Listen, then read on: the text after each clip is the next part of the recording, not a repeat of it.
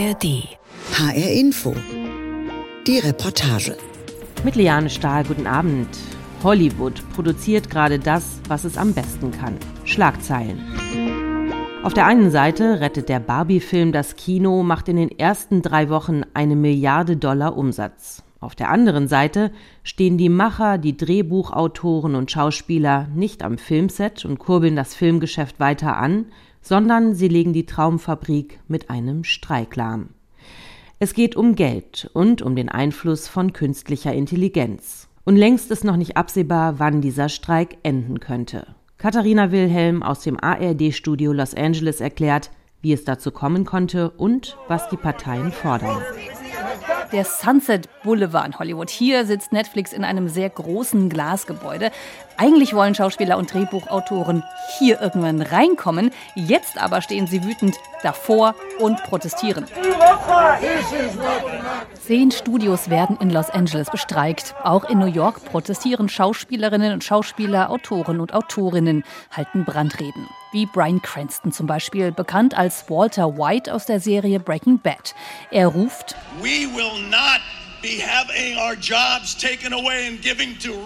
wir lassen nicht zu, dass unsere Jobs von Robotern weggenommen werden.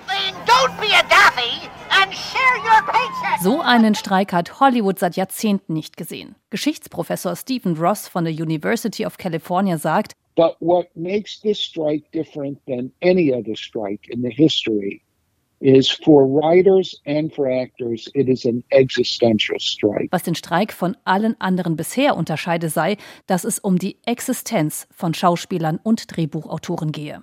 Um den Konflikt besser zu verstehen, ein paar wichtige Begriffe.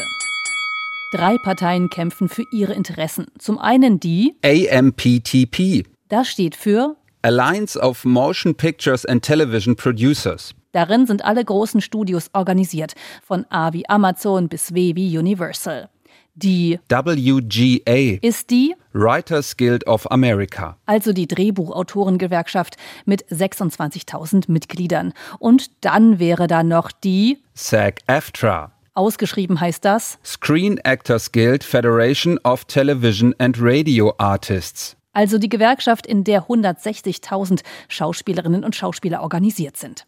Es gibt viele Forderungen der Gewerkschaften. Vor allem geht es um die Bezahlung. 2007 veränderte Netflix Hollywood für immer.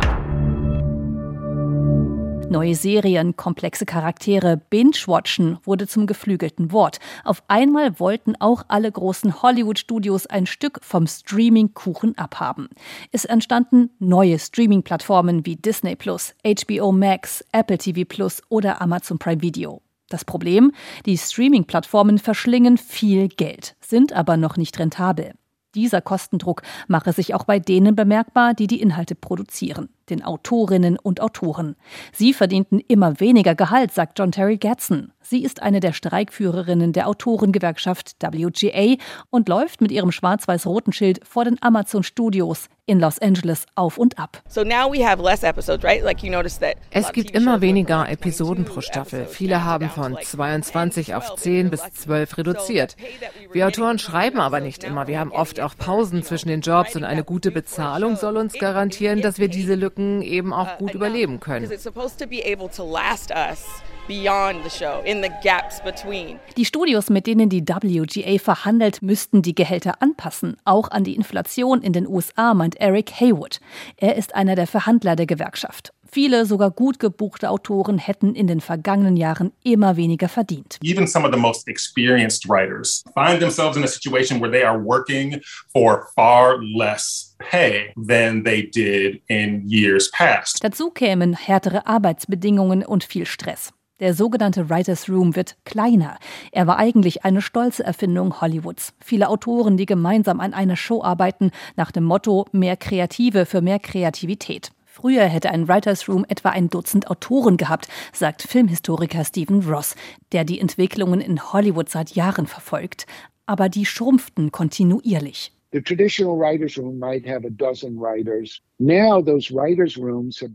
fängt mit drei Autoren an, um die grobe Story zu schreiben, und dann heuern sie nur noch ein paar Autoren an, die von Episode zu Episode angestellt werden. Das reduziert die Gehälter dramatisch. Um Geld geht es auch der Schauspielergewerkschaft SAG-AFTRA. Deren Präsidentin ist Fran Drescher. Die Schauspielerin kennt man aus der erfolgreichen Sitcom Die Nanny. Sie war schön, hatte Stil, das gefiel und schon war sie die Nanny. Die Gewerkschaft will 11 Prozent mehr Gehalt. Die Studios hätten aber nur 5 Prozent für Basisgehälter angeboten, erzählt Drescher bei CNN. That in real money would be less das wäre in echtem Geld, also mit Inflation, weniger als das, was wir 2020 verdient haben. Bei einem Vertrag, der bis ins Jahr 2026 gehen soll, dies sei inakzeptabel. Beide Gewerkschaften fordern außerdem, dass die Streaming-Plattformen höhere Residuals zahlen. Residuals kann man mit Tantiemen oder Beteiligungen übersetzen. Sie werden an Autoren und Darsteller gezahlt, wenn TV-Serien oder Kinofilme als Wiederholungen gezeigt werden. Wie viel das konkret heißt, das erklärt Petra Sprecher. Sie ist Stuntfrau und Schauspielerin, gebürtig aus der Schweiz und lebt und arbeitet schon lange in Los Angeles. Ich habe ja am Anfang mit ganz großen Filmen angefangen. Minority Report, Tom Cruise war da drin und dann Men in Black 2. Und also ich habe wirklich auf großen Filmen gearbeitet und habe dann recht recht viel Geld bekommen. Auf Pirates of the Caribbean habe ich auch gearbeitet und ich sage, was so ein Residual, wie so ein Residual Check ausgesehen hat früher. 60.000 Dollar. Das klingt erstmal nach viel Geld. Allerdings betont Petra Sprecher, das Geld müsse auch mal für viele Monate reichen, auch weil die Ausgaben für den Job hoch seien. Du musst immer so viel trainieren. Diese Klassen, die sind nicht billig. Der Schauspielunterricht, dann altes Kampftraining, dann muss ich das Waffentraining machen. Und äh, äh, das, du musst die ganze Zeit Geld ausgeben, da, damit du auf dem Level bleibst hier. Und, und erstens das und dann zweitens, weißt du, auch wenn du zum Beispiel sechs Monate auf einem Marvel-Film arbeitest. Das kann nachher sein, dass du acht Monate gar nichts mehr arbeitest. Das Geld ist nicht nur wichtig für die Miete, die Lebensmittel oder um sich fit zu halten. Nur wer ein bestimmtes Jahresgehalt vorlegen kann, der wird auch über die Gewerkschaften krankenversichert. Streaming-Plattformen wie Netflix, Apple TV Plus oder Amazon zahlen sehr viel weniger Residuals, teilweise nur wenige Dollar- oder Centbeträge. Lea Delaria, die in der Netflix-Serie Orange is the New Black die Rolle der Big Boo gespielt hat, erzählt bei CNN, ihr letzter Residual-Check sei im Juni gekommen. 20 Dollar und 27 Cent. But it's kind of rough when I my last residual check came in June. It was for $20.27 every time I have to stop and get my picture taken. That's 20, 20 times a day. You know, it yeah, seems well, like first world problems, but that's how famous we are. Dabei werde sie doch 20 Mal am Tag um ein Foto gebeten, weil sie auch durch die Serie bekannt wurde. Die Streamer legen nicht offen, wie viele und wie oft Zuschauer Serien oder Filme schauen. Die Residuals werden nach Abonnentenzahlen berechnet. Die Gewerkschaften wollen, dass die Streamer transparenter werden und vor allem die Gewinnbeteiligungen erhöhen, wenn Filme oder Serien gut laufen. Der Streit über die Residuals wäre schon für sich genommen kompliziert genug.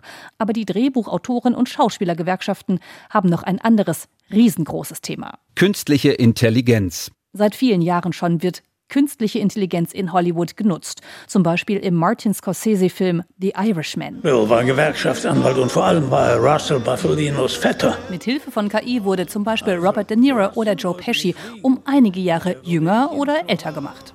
Er wollte unterwegs ein paar geschäftliche Dinge regeln, was bei Russell so viel hieß wie das Eintreiben von Geld.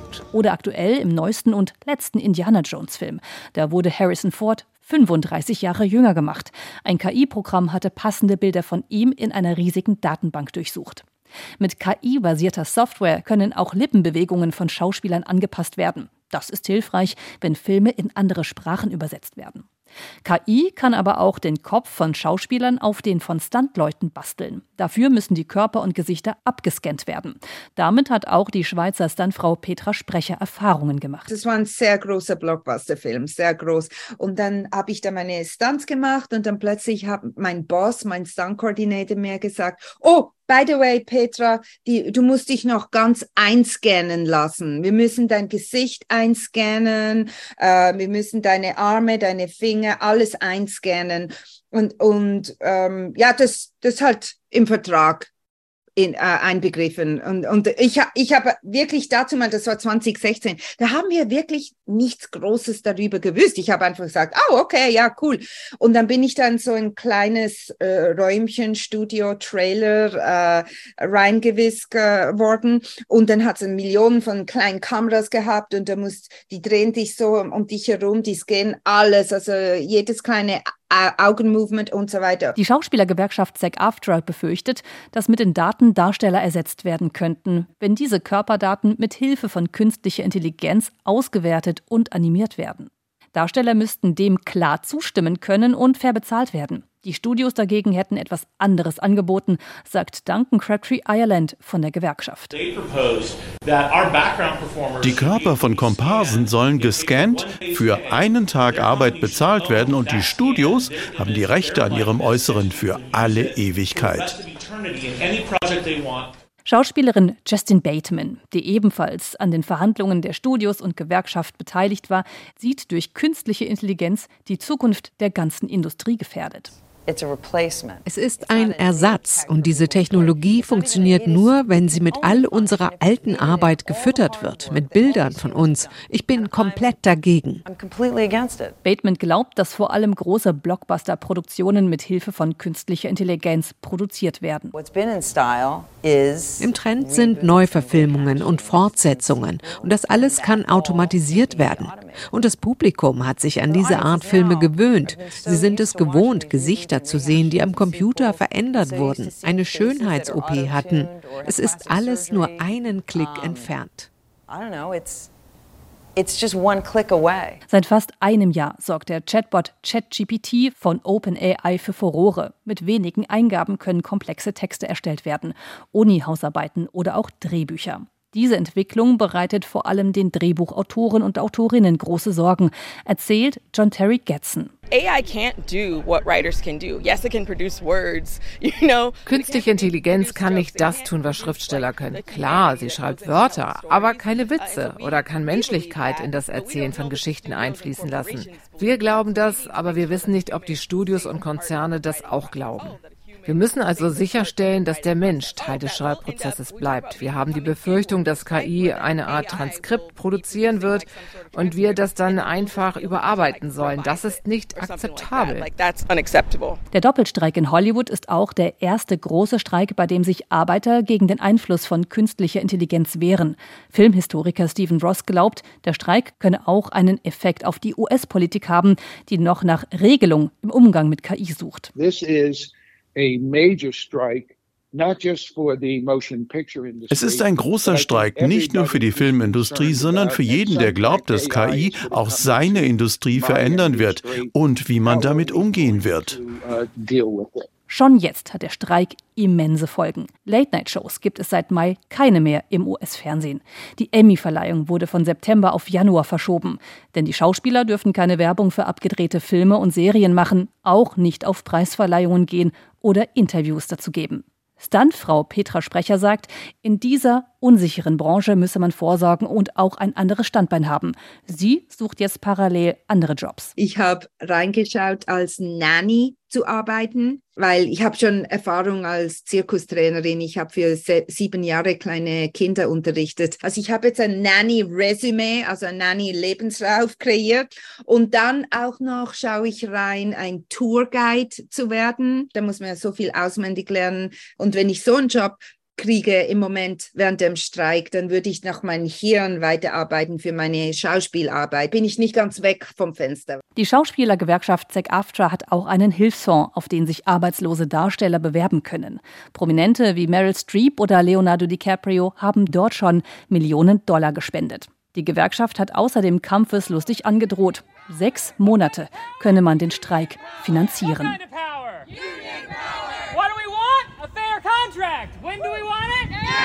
What do we want? A fair contract. When do we want it? Licht aus, Streik an. Über den Doppelstreik in Hollywood berichtete unsere Korrespondentin im Studio Los Angeles, Katharina Wilhelm. Ich bin Liane Stahl und den Podcast zur Reportage finden Sie jederzeit auf hrinforadio.de und in der ARD Audiothek. ARD